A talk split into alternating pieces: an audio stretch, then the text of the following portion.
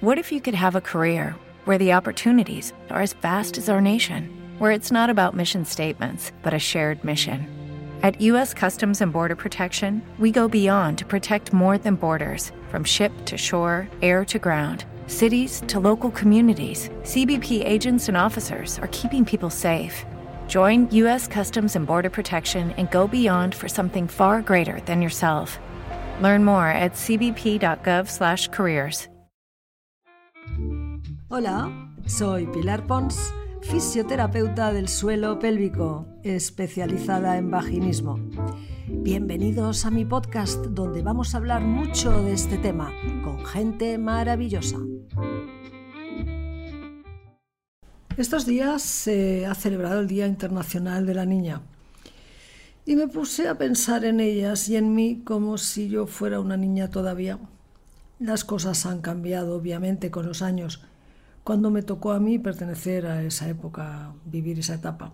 Era todo muy riguroso en cuanto a la educación, la sexualidad, eh, la religión. He querido recapacitar sobre lo que me hubiera gustado que fuera diferente y claro está, he topado con la cultura del momento.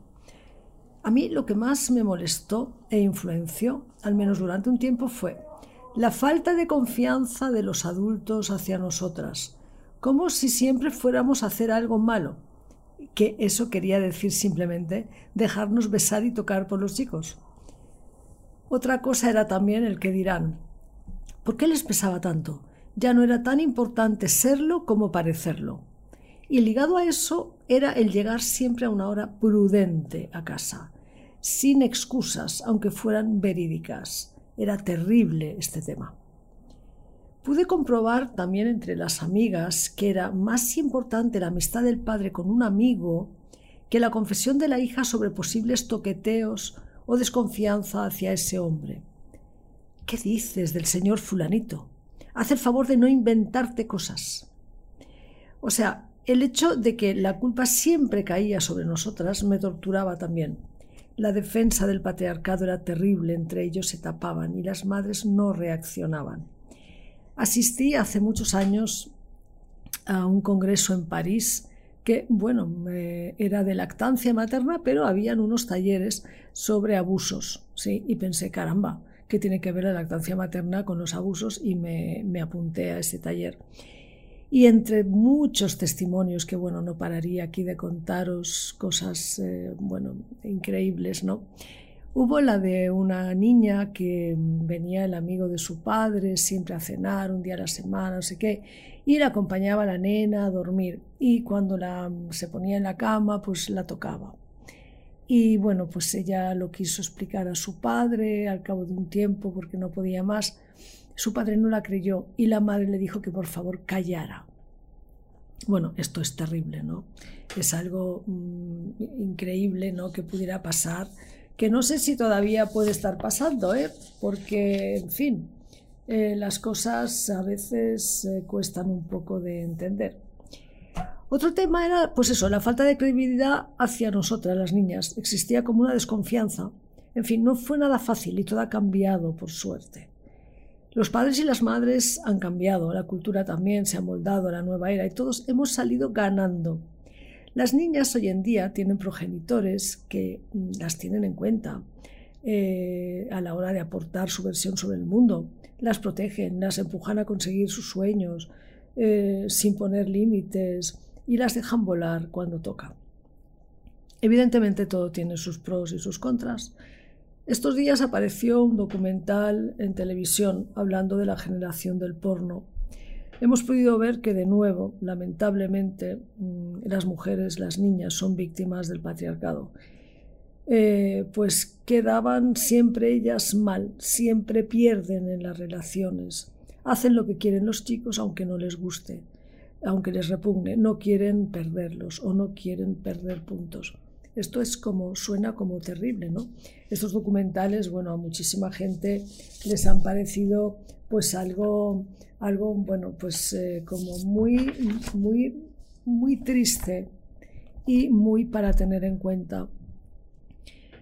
Los padres, tanto los de antes como los de ahora, mm, solo querían hacerlo todo bien. Siempre los padres queremos hacerlo mejor, aunque no lo hagamos.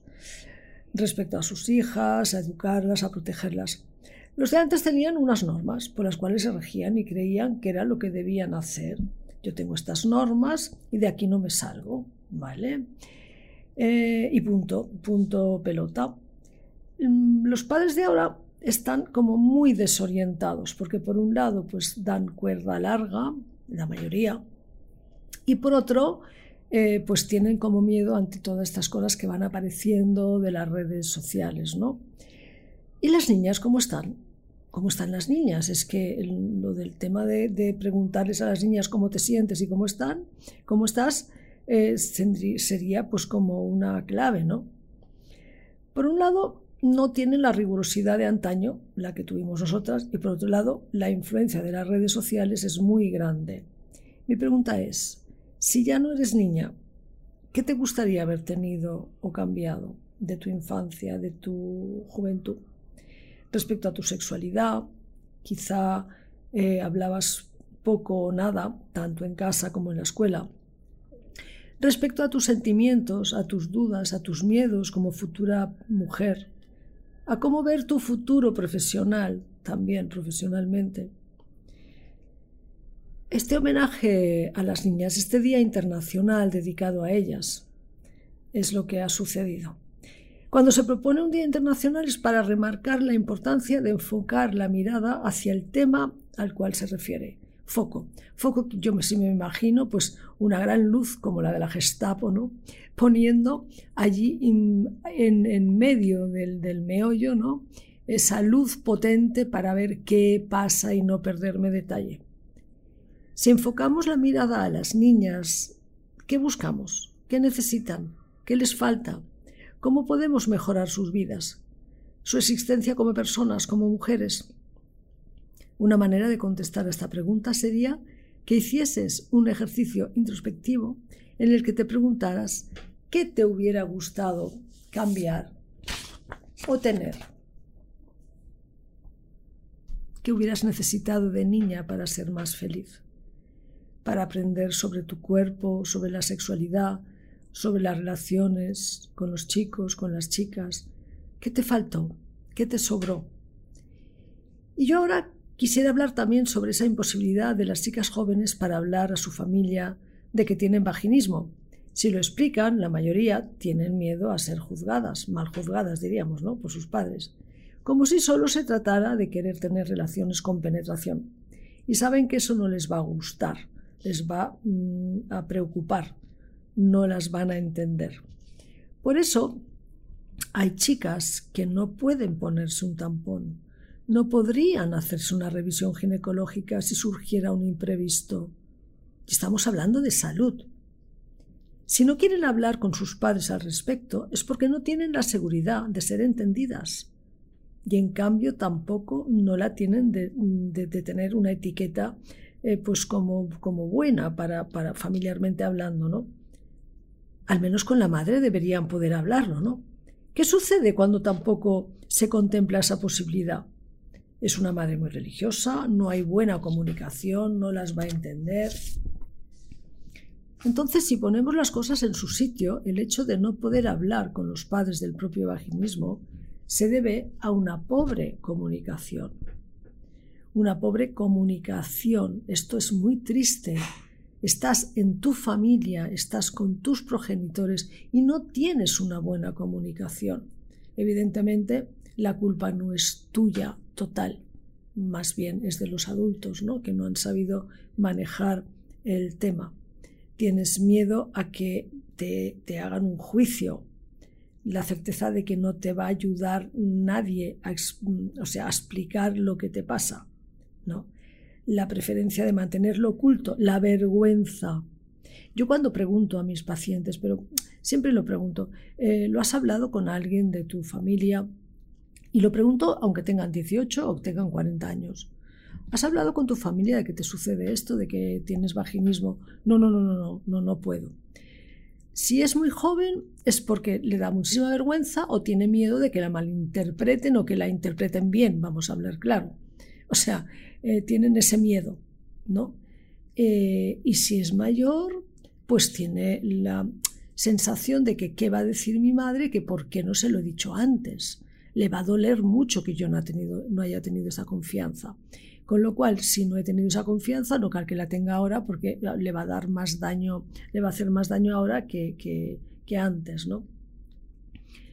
Em, estas niñas, estas chicas, tampoco encuentran una buena solución en los profesionales de la salud, ya que la mayoría, la mayoría les, la mayoría les sugieren que, bueno, que son aún muy jóvenes, que no se preocupen, que quizá no están enamoradas. Bueno, esto también lo dicen de la gente mayor, ¿eh?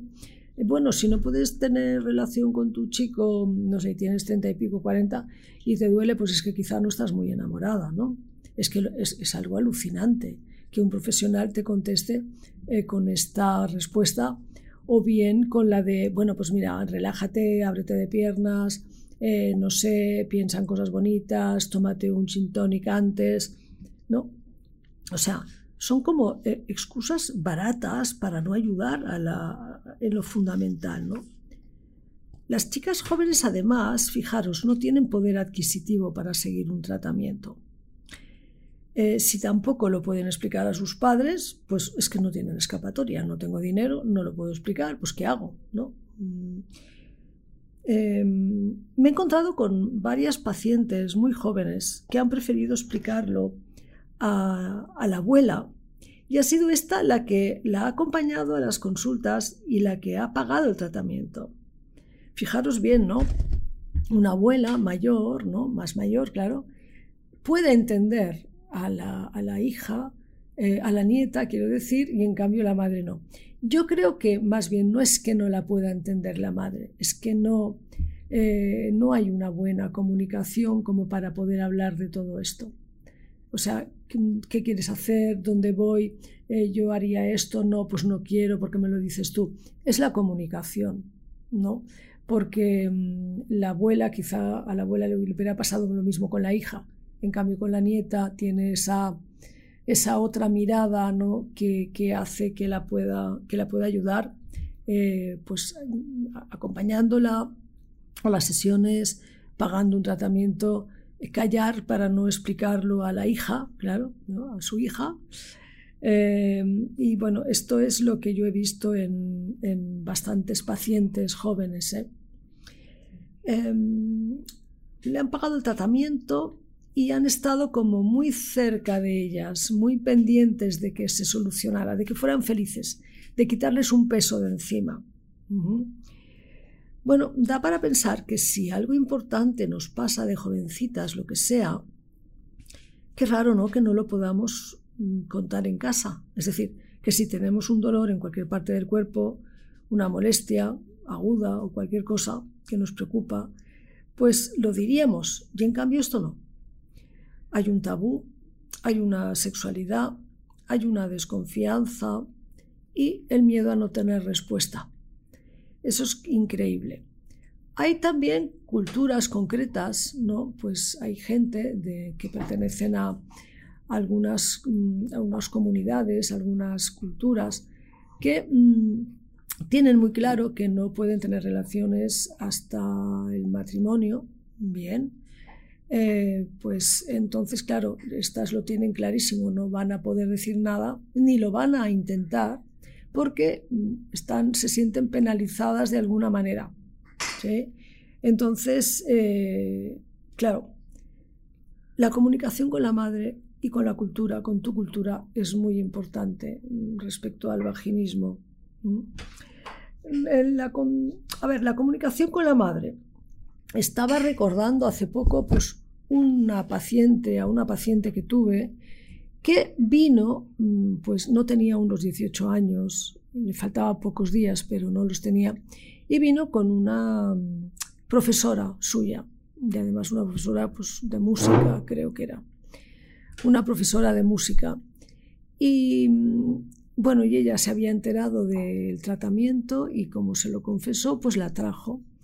Esa primera visita fue como un poco tensa. Yo le dije, mira, claro, eres menor, eh, no sé qué tal, vamos a hablar, vamos a hacer. Pero bueno, al final ella pudo mm, trabajar un poco el tema, ¿no? Y a la segunda sesión vino con su madre.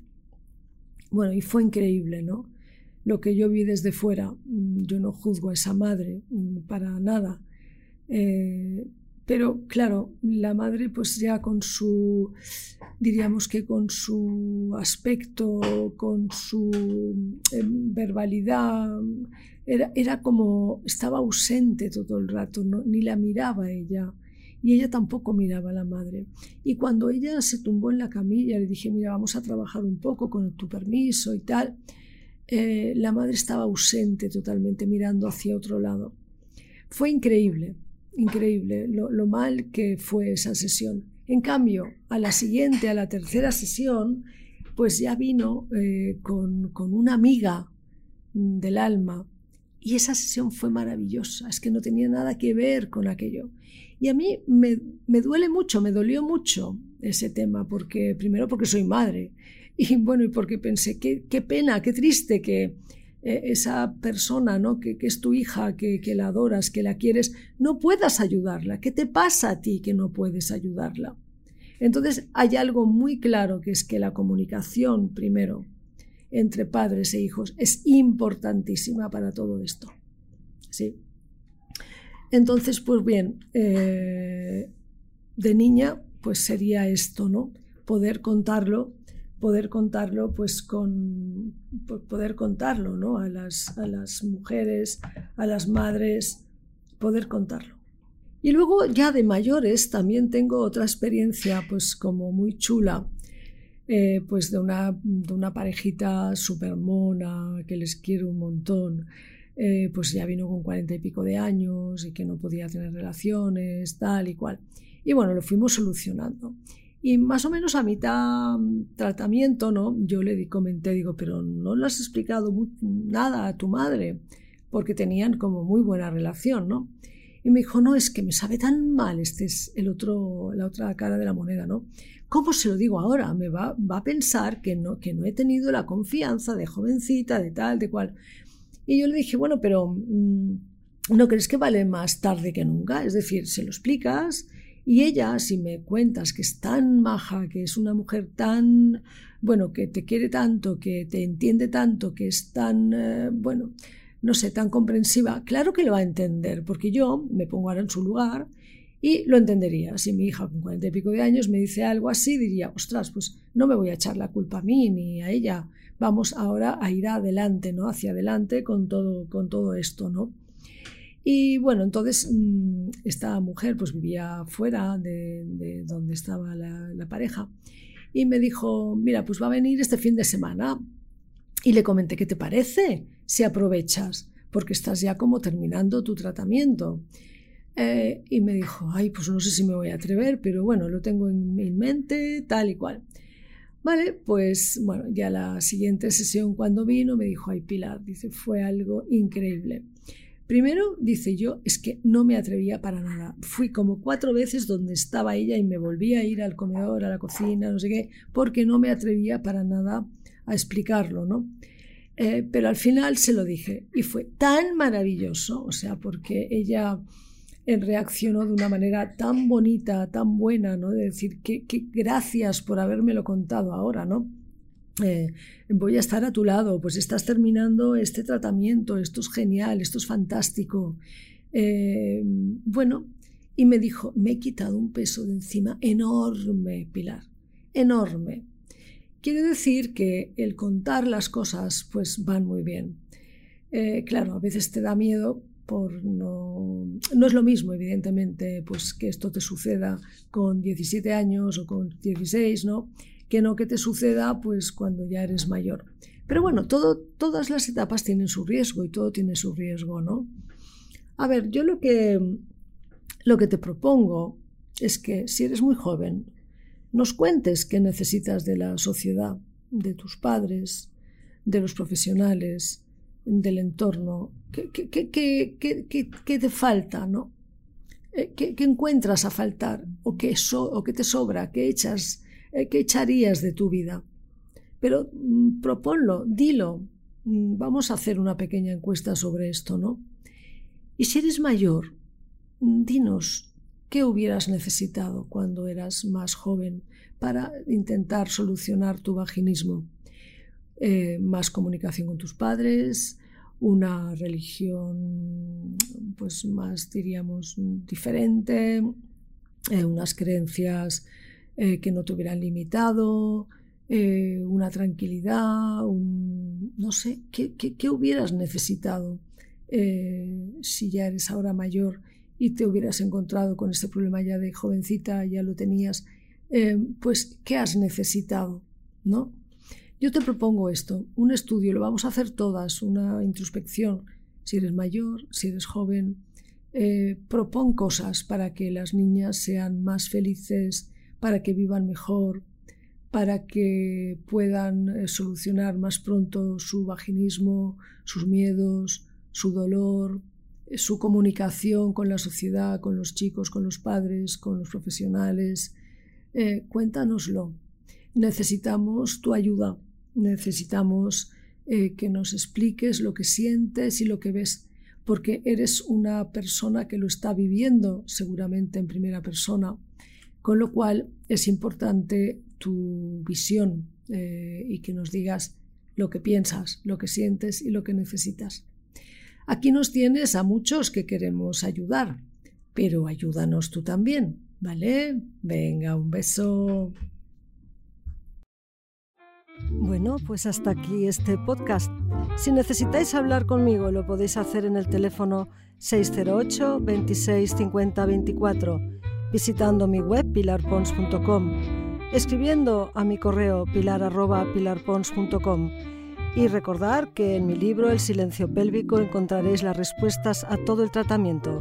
Gracias por acompañarme. Un beso.